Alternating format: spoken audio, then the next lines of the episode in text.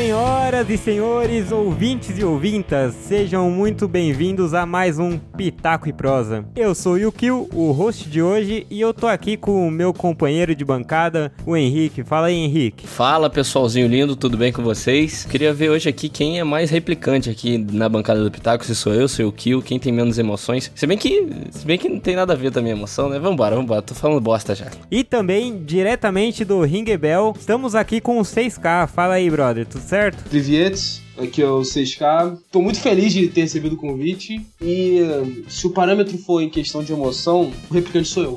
Oh, caramba, o cara não isso? tem emoção? Que O isso? cara é frio, mano.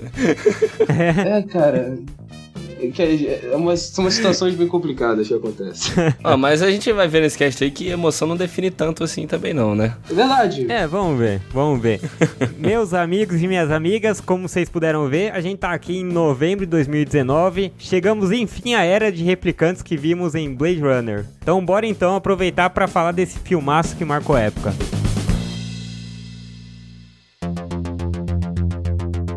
Vamos lá, pessoal, falar de Blade Runner então. Começar falando que a gente chegou aqui em 2019 e não vi nenhum replicante.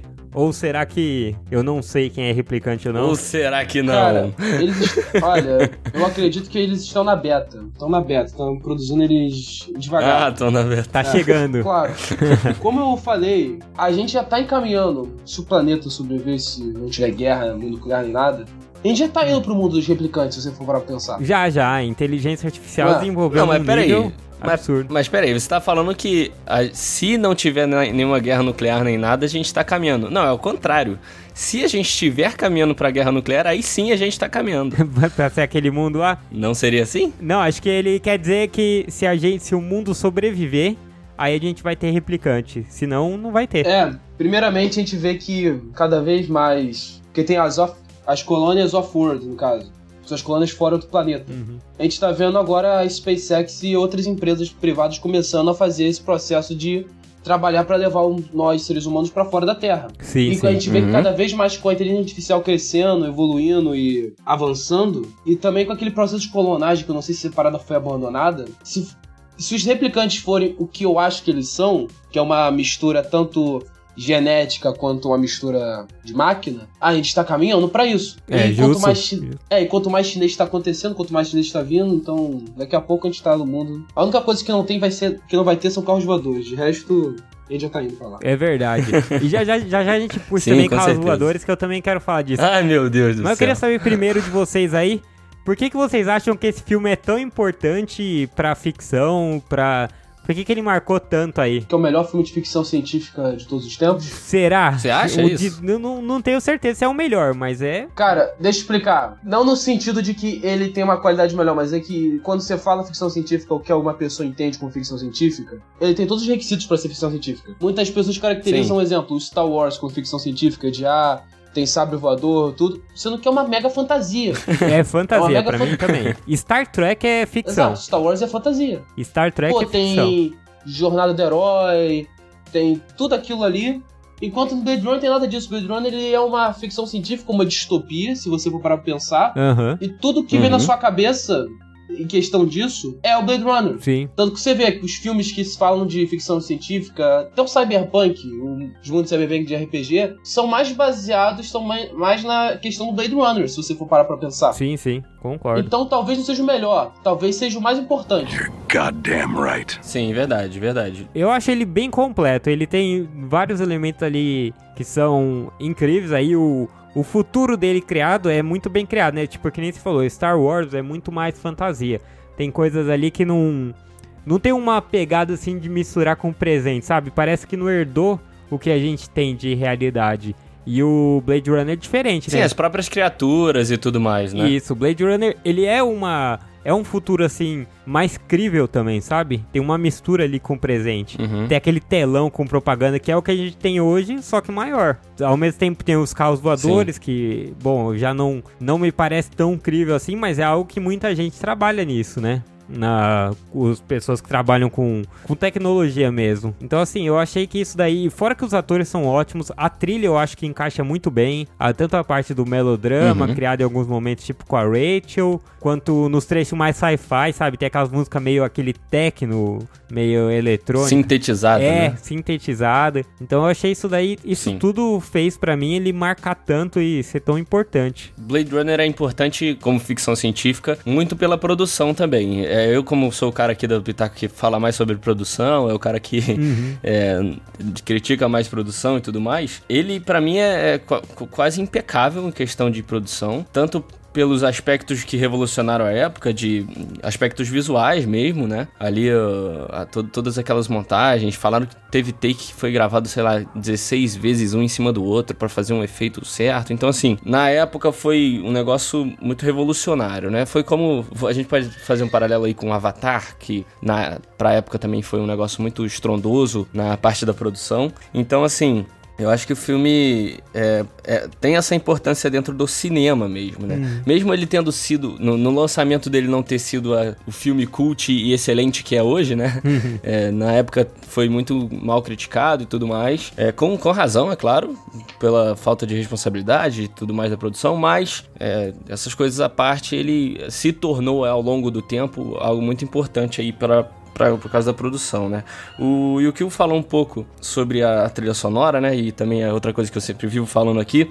E não tinha como ser ruim se tem Vangelis fazendo, né? Eu falo Vangelis, eu acho que tem gente que fala diferente, não sei como que é, mas... Evangelis, tem gente que fala. É, então eu falo Vangelis, mas é, que a trilha animal, pra mim, te, te dá uma imersão absurda ali dentro daquele universo, com, aquela, com aquele som sintetizado, como o Yukio disse, né? É, ao mesmo tempo, aquele, aquele som meio que tipo, ó, esse som aqui não te leva a nada, é só um som tipo, sabe, não é nada, é só um. Aham, aham. Sabe? Sabe essa sensação de não tem nada ali? Som de Sabe, um ficção, né? futuro, De assim, meio ficção meio, sombrio. alternativo, É, um né? Filme absurdo. low budget, parece. É, não tem um clímax no caso. Sim, é. Não tem um clímax. O Sim, som é. é, aquilo. Não tem um ritmo, não tem um ritmo. Uhum. É, um, é um som ali que ele te leva pra aquele universo. Então, assim, pra mim, essa é um dos pontos mais positivos do filme. Eu fico, toda vez que eu vejo, eu fico apaixonado. E é isso, cara. Toda, assim, a gente pode falar um pouquinho mais sobre os aspectos do mundo e tudo mais mais pra frente.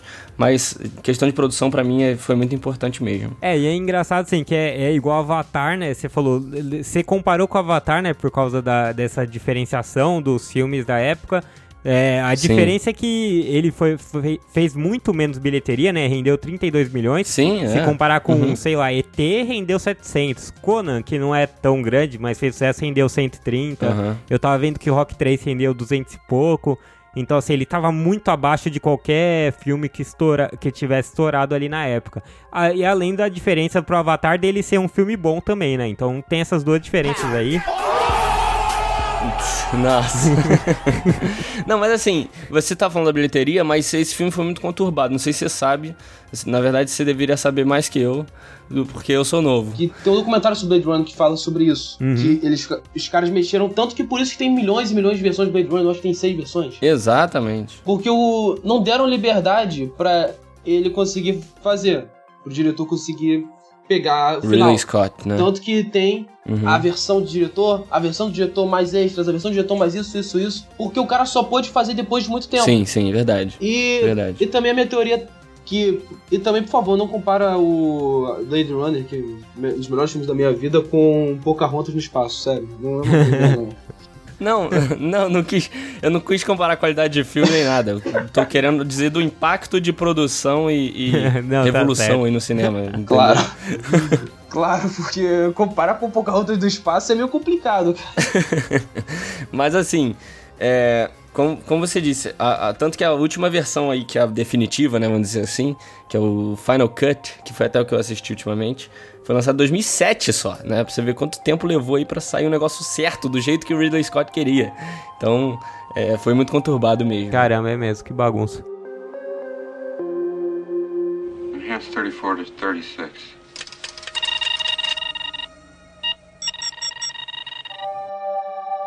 Então, esse filme também visualmente é impecável, né, cara? A gente não tem o que reclamar.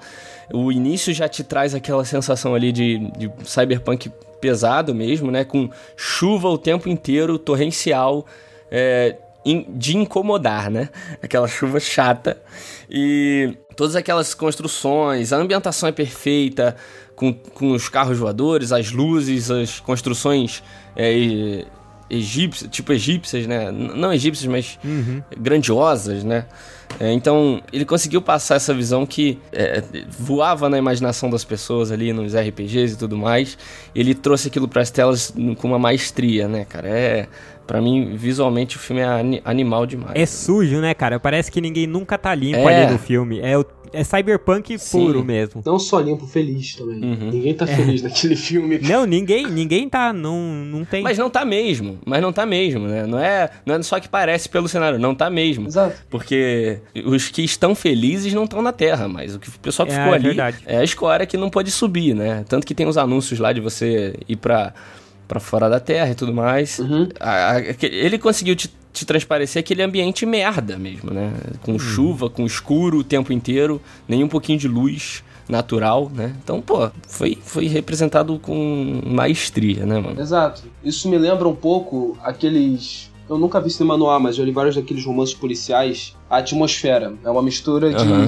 do cyberpunk, da ideia de distopia, Sim. com a atmosfera, até porque, se você for para pensar, a gente tá vendo uma his- uma história policial no mundo de Blade Runner, no caso. Sim, sim, Uhum. É o exatamente. Decker que tá correndo atrás de seis replicantes que Uhum. eles estão procurando. que mostra que eles não são diferentes da gente. Eu, inclusive, Uhum. eu poderia, Aham. a gente poderia no final falar sobre isso. Sim, a gente vai entrar, com Claro. certeza, nesse, nesse aspecto aí que eu acho que é a parte mais importante até Sim. de se discutir. Tanto que a cena que me comprou o filme, eu vi a primeira vez o filme uns 3 anos atrás, devia ter 15 anos, eu acho.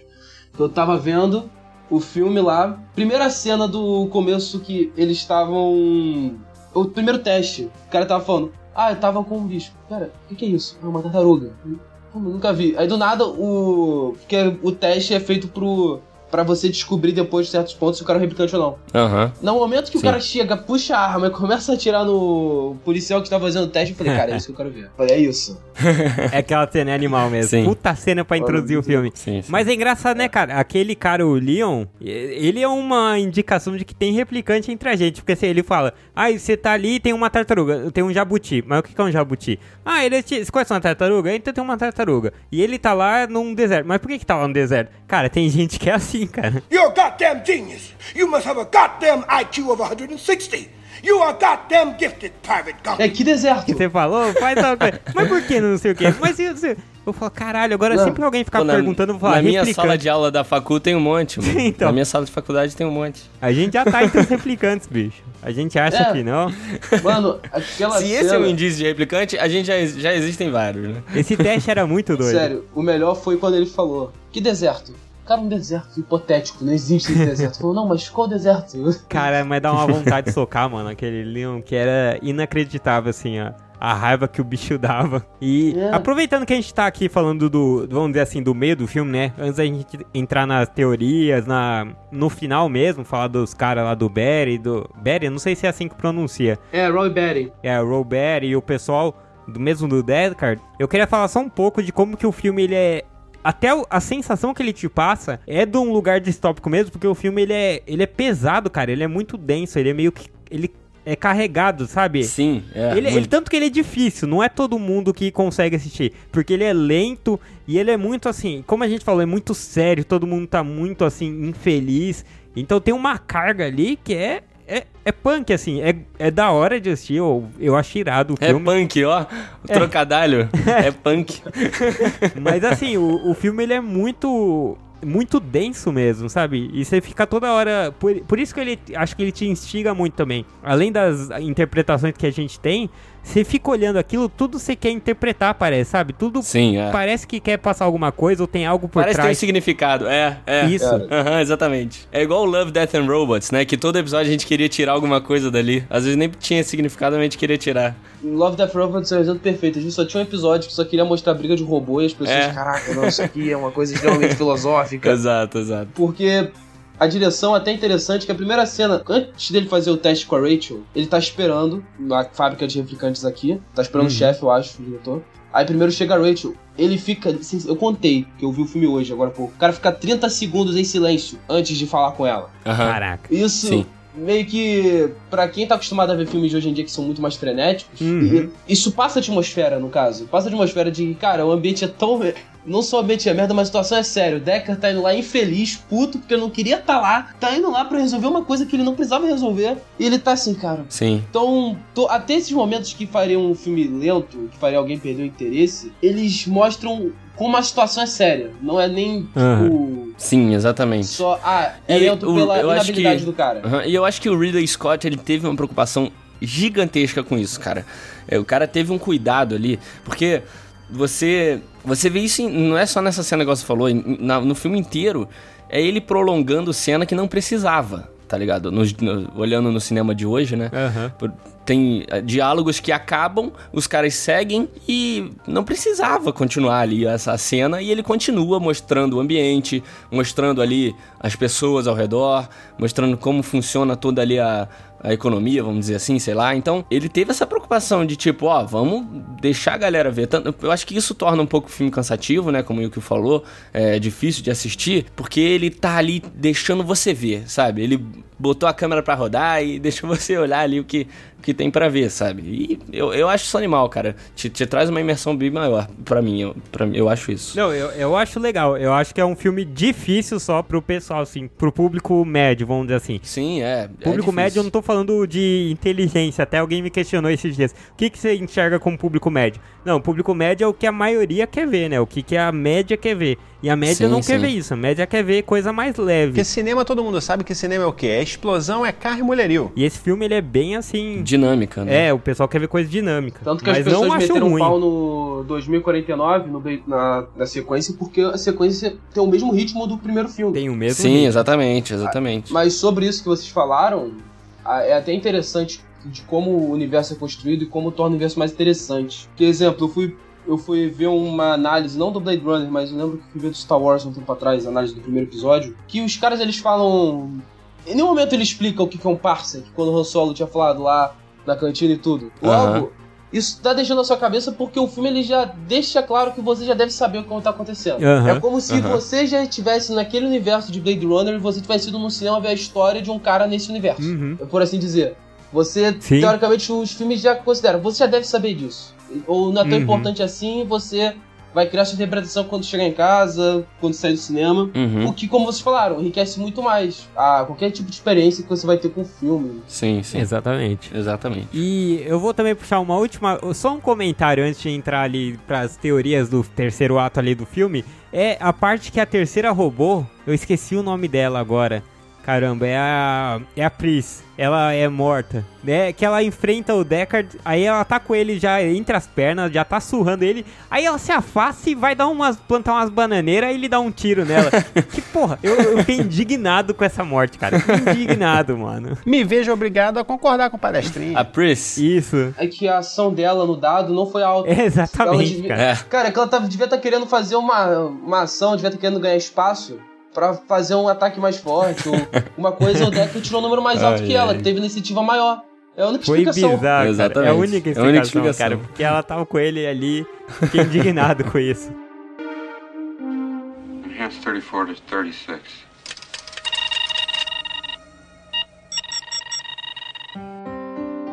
E sobre o final ali do Roy Berry, o pássaro sendo libertado, queria saber o que vocês interpretaram aí disso. O que, que vocês acharam? Qual, que, que tava na cabeça de vocês aí? Então, é, essa última cena acabou se tornando uma das cenas mais clássicas aí do cinema, né, cara? O que eu interpretei, né? Vamos, vamos lá. É, assim, o filme, ele roda muito no, no quesito identidade, né? Se você perceber, é, qual é a motivação dos seis replicantes ali, do, no- os seis replicantes fugitivos, qual, qual é a motivação deles? Eles não têm nenhuma motivação maligna, não é nada terrível. Tudo bem que eles mataram a colônia onde eles moravam e roubaram uma nave, mas assim, a única motivação deles é querer ser mais humano, né? Querer ser ali o mais humano possível. Viver. É simplesmente isso, querer viver mais, viver mais. Então, é, é, é muito louco, né? Você, você vê esse final, Porque ele, na verdade, é triste, né? Não, não é um negócio tipo, ah, o mocinho matou o vilão. Ele é, é triste, porque tinha um, um, cara que era meio que desprezado. É, olha só, eu tô defendendo os, os matadores do filme, mas tudo bem. Ele, ele, é um cara que meio que tinha o desejo de viver, de ser mais alguma coisa. E ele simplesmente viu que, cara, não consigo. Não, não, não, não tá no meu alcance é. isso, nunca vai estar. Tá e tudo que eu passei, como ele disse, vão, vai se perder, né? Então é, é muito bizarro, cara. Esse final é muito filosófico, eu acho, Sim. bem profundo. Então, eu concordo com você nesse ponto, mas a pomba saindo. Que se você for parar pra pensar, antes do Roy Batty morrer, ele salva o Decker. E o Decker, teoricamente, era um dos caras que tava indo no caminho dele e tudo. E ele fala no discurso dele que as lágrimas são como águas na chuva e tudo mais. Ao contrário. Tudo, tudo bem. É, tudo bem, entendemos, a gente entendeu. É, tudo bem. a questão é, o filme, se você for parar pra ver, ele fugiu da programação dele completamente. Ele tava, teoricamente, como eu falei com o Yukio, liberdade. É ele indo pro livre-arbítrio. A pomba, se você for parar pra pensar, livre-arbítrio, esperança.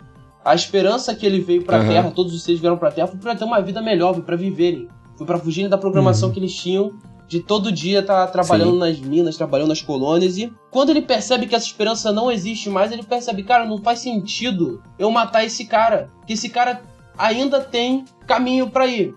Você pode falar que tem a teoria dos replicantes, do Decker ou nosso replicante, mas na cabeça do Rebel ele não sabe. Então ele pensa: eu não tenho a liberdade para viver uma vida, mas esse cara tem. Por isso que ele salva o uhum. Decker e por isso que ele morre. Isso pode ser, isso uhum. é tão importante para você pensar até na ideia de que o Decker seja ou não replicante, uhum. ele, de, ele foge com a Rachel no, nesse filme, certo? correto? Uhum, sim. Certo. E nesse filme ele faz a mesma ação que o Ryan Gosling no 2049 também faz. Porque em 2049 o Ryan Gosling é de fato um replicante, ele é de fato a margem da sociedade. E no momento que ele decide ajudar o Decker no outro filme, é o momento que ele pratica o livre-arbítrio, que foge da programação. Ou seja, a ideia da pomba representar o livre-arbítrio, representar a liberdade, representar o seu desejo de ser mais, ela é uma ideia já com o Decker sendo um humano, um policial normal, já é uma ideia muito forte. Isso tornaria uma ideia ainda mais poderosa ainda se você for para pensar que ele fugiu da programação dele sendo um replicante. Que serve para caçar outros replicantes. Uhum. Olha só. É, eu acho Como interessante. Como esse cast virou uma filosofia, olha só que lindo. Eu tava, eu tava num outro ponto de vista, assim. Eu tava pensando, eu tava pensando assim um pouco mais do ponto de humanização do Roy, do Roy Berry mesmo, que ele tava ali na missão dele de buscar a vida eterna. Vida eterna não, né? Mas uma vida uhum. mais longa que isso para mim já é algo humano Sim. crescendo nele. Não tem nada mais humano do que querer adiar a morte. Isso é o que a gente faz. Não, é, exatamente. Exatamente o que eu disse. A, a, a motiv única motivação dele era isso. Era viver mais, ser o mais humano, né? E eu uhum. acho que o fim dele foi o... A parte final dele, além do monólogo, que já foi excelente, eu, eu não vou colocar aqui no cast porque ele é meio longo, é um minuto e pouquinho. Mas se vocês buscarem lá monólogo Roy Berry no, no YouTube, vocês encontram. É incrível. E o fim dele foi o, foi o, foi o fim mais humano que ele podia ter. Primeiro que ele, ele teve um ato de empatia, né? Que ele segurou o Deckard. Uhum. Ou seja, ele foi contra a morte ali, contra o que ele estava ali fazendo, né? Que era simplesmente enfrentar o cara. Ele teve pelo menos algum tipo de empatia. Ele descreveu lá durante então, o monólogo dele o que, que ele só, conseguiu. Manda aí. Então, só uma coisa. Você falou, ele, ele meio que foi contra o que ele tava buscando e tudo. Mas ele não tava buscando isso. É, ele não, não tava buscando. Em, em, nenhum momento. Não, ele não queria matar, realmente. É, em nenhum momento ele tava ali pra, pra matar o, o Decker, entendeu? Ele só tava querendo viver mais. Era isso que ele queria. Mas ele entende? tava matando as ali, pessoas, aquela né? caçada. Na sua, na, é, durante a caçada sim. dele.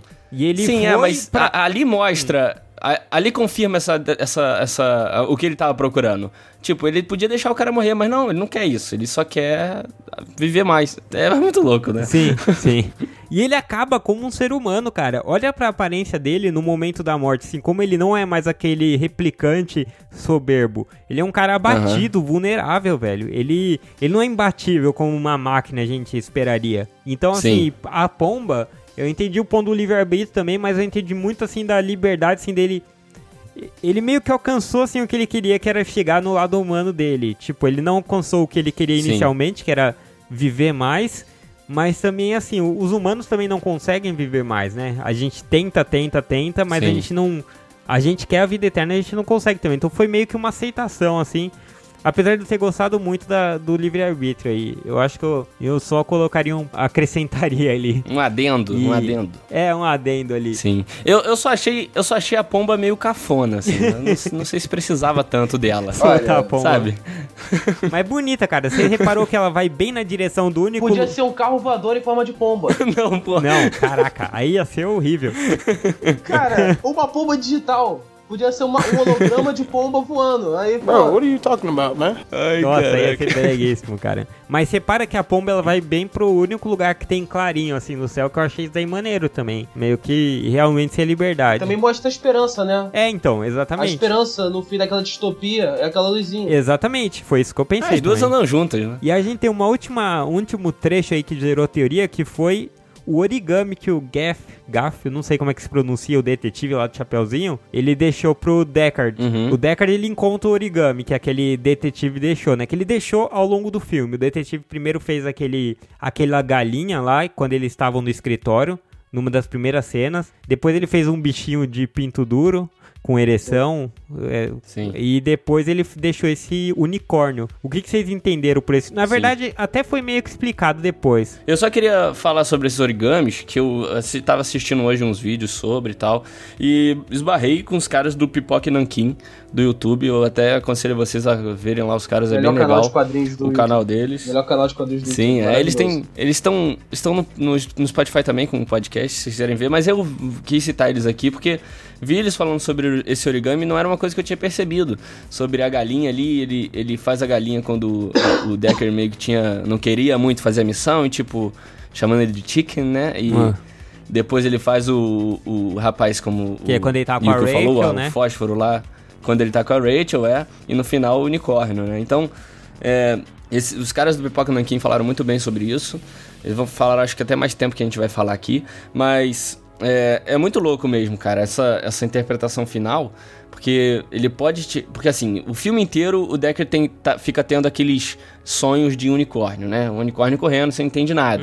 E no final, quem faz origami não é ele, é o, o Geff, né? Que vocês falaram. E ele deixa lá o origami na casa. Tipo, ó, deixa entender, tipo, ó, eu, eu sei que você não matou a Rachel. é, naquele diálogo que eles têm logo antes. Fala, ó, eu sei que você não vai matar a Rachel, então vou deixar vocês livres e deixa o. Tanto que ele faz o barulho lá dentro da casa, o, o Decker vai ver quem é e é- não é nada, é só origami, né? Então, o, o que deixa a- ali a, a dúvida, né? Por que ele fez o unicórnio? Ele sabia o que Decker sonhava. Não, não é possível, né? Que o Sim. cara. Da onde o cara tirou esse unicórnio? Então, seria o Decker um replicante com memórias implantadas igual a Rachel? Esse era o ponto que eu ia chegar, que exatamente isso, o Deckard, ele era um replicante, até, isso aí rolou uma discussão por muito tempo, porque a primeira versão, alguma dessas coisas não tinha, não sei se não tinha o sonho ou se não tinha esse Sim. unicórnio, alguma coisa faltava, uma peça ali, porque a gente não sabia. Aí quando apareceu isso do sonho, aí acho que do sonho, do unicórnio, não sei, porque eu, eu não lembro das, cara, da primeira vez que eu vi Blade Runner, eu nem raciocinava essas teorias. Aham. Mas hoje ficou muito mais claro com esse Final Cut que, porra, olha, o Deckard ele é um replicante mesmo. Embora tivesse ficado muito Parece tempo. que afirmou, né? É, Se você então. for até parar pra pensar, no começo Uhum. do filme, ele tá indo até lá e ele fala, não vou, eu não vou, não quero ir. Porque ele primeiro fala que não quer voltar pra polícia. Aí os caras falam, não, tem seis replicantes que você tem que pegar.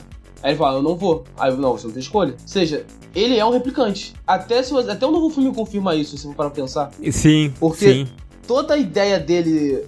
Que ele não tem escolha de aceitar ou não. Ele. Os caras sabem o que ele sonha, porque senão não tem como o cara, como vocês falaram. A não ser que os caras eles sejam gêmeos, tem uma parada dessa, de, que obviamente não tem, de saber adivinhar o sonho do outro. Não tem sentido o cara fazer um unicórnio. Então. Exatamente. A única exatamente. possibilidade é o Decker Esse é o ser um replicante que é assassino dos replicantes e que meio que foge de vez em quando da programação. Ou seja, teoricamente ele também tem defeito. Ou talvez não defeito, né? Talvez é uma evolução. Tornaria ele parecido. Ele sendo um bom paralelo com o Roy Batty. Porque o Roy Exatamente. Batty fugiu à programação pra viver mais, enquanto ele foge à programação pra ser livre. Mas o Roy Batty, ele sabia que era um replicante. Desde sempre ele soube, entendeu? Exato, Diferente da Rachel, que era o ponto à frente, que era o, o passo à frente, Uhum. que seria também o, o, o Deckard, né?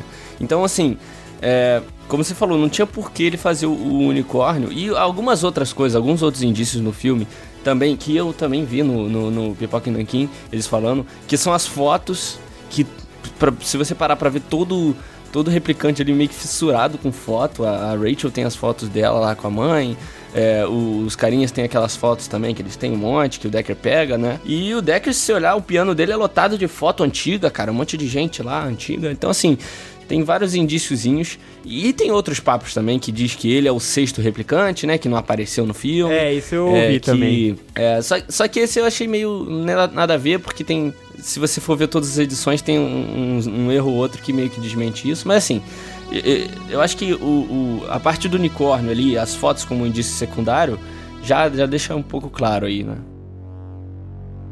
Enhanced 34 to 36.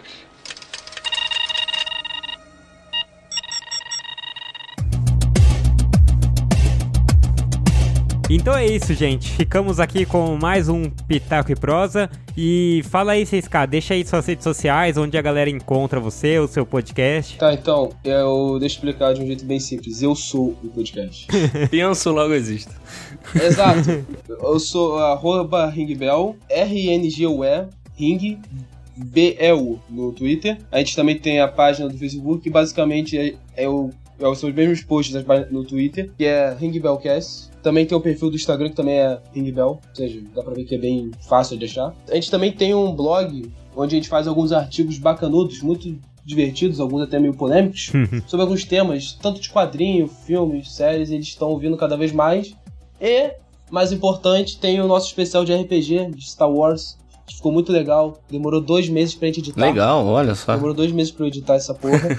Então. Pesado. Então tem que. Então, caso vocês tiverem interesse, gostarem de Star Wars, gostarem de RPG e quiserem dar uma olhada, esse ficou excelente. Até o momento foi o melhor que nós fizemos. Boa, boa. Também quero agradecer a ambos, a tanto o Henrique quanto o Yukio, por terem me dado essa oportunidade de participar aqui e conversar É isso, sobre Blade Runner, você. que sempre é legal falar sobre Blade Runner. É irado. Eu só queria falar aqui é, que no próximo podcast que, que o 6K vier participar aqui com a gente, ele vai explicar a origem do nome do podcast. Então você aí fica atento, É, Boa. que no próximo ele vai explicar a origem Não. desse nome aí. Não, também tem o fato de eu falar em russo toda vez que eu começo. A intro do podcast é em russo. É, então. é. O cara, o cara é um- uma caixinha de surpresas. Cara, eu sou mendigo. Eu, Deixa o, Eu sou um- o cliffhanger aí pro, pro próximo cast, né?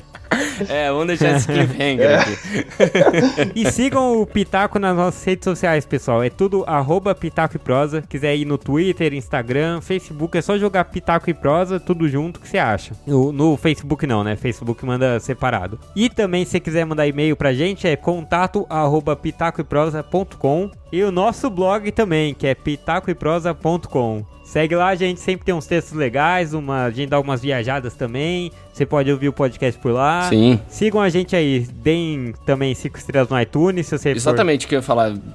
Até te cortei, perdoa, Yukio, mas você aí que ouve a gente, tá sempre ouvindo a gente aqui semanalmente. A gente queria te pedir, cara, vai lá no iTunes ou no aplicativo que você ouve e dá aquela avaliação pra gente, aquele comentário que ajuda bastante a gente no. Esse feedback de vocês ajuda bastante. Não só nessas avaliações, que é uma coisa bem rasa até, mas nos e-mails também, né? Pode mandar algum e-mail falando se você gosta de Blade Runner, o que, que a gente deixou de falar aqui. Então, assim. Esse feedback é muito importante pra gente, certo? Yukio? É isso aí, sua teoria do final aí, manda tudo aí pra gente que a gente lê aqui no cast também. É replicante, não é? Penso logo existo ou não? É isso, valeu, falou. Valeu, pessoal. Até o próximo. Obrigado.